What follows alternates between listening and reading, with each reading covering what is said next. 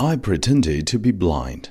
She was a very good wife. I only wanted to keep her happy.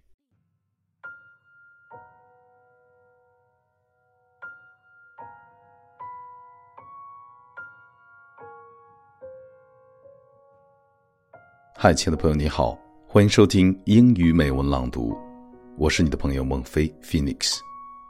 今天和你分享的美文叫做《天长地久的含义》。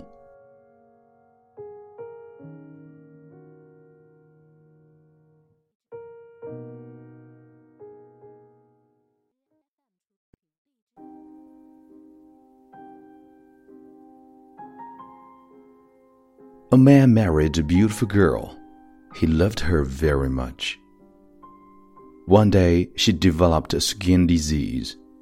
Slowly, she started to lose her beauty. It so happened that one day her husband left for a tour. While returning, he met with an accident and lost his eyesight. However, their married life continued as usual. But as days passed, she lost her beauty gradually. Blind husband did not know this, and there was not any difference in their married life. He continued to love her, and she also loved him very much.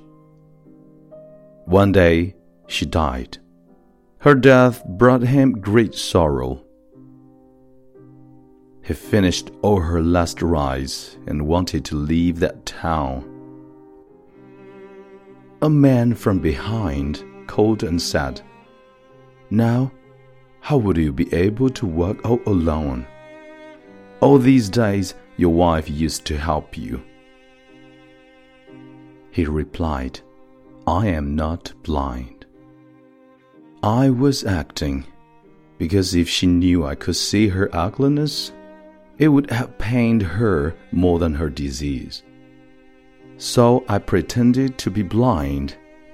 She was a very good wife. I only wanted to keep her happy. Sometimes it is good for us to act blind and ignore one another's shortcomings in order to be happy. No matter how many times the teeth bite the tongue, they still stay together in one mouth. That's the spirit of forgiveness.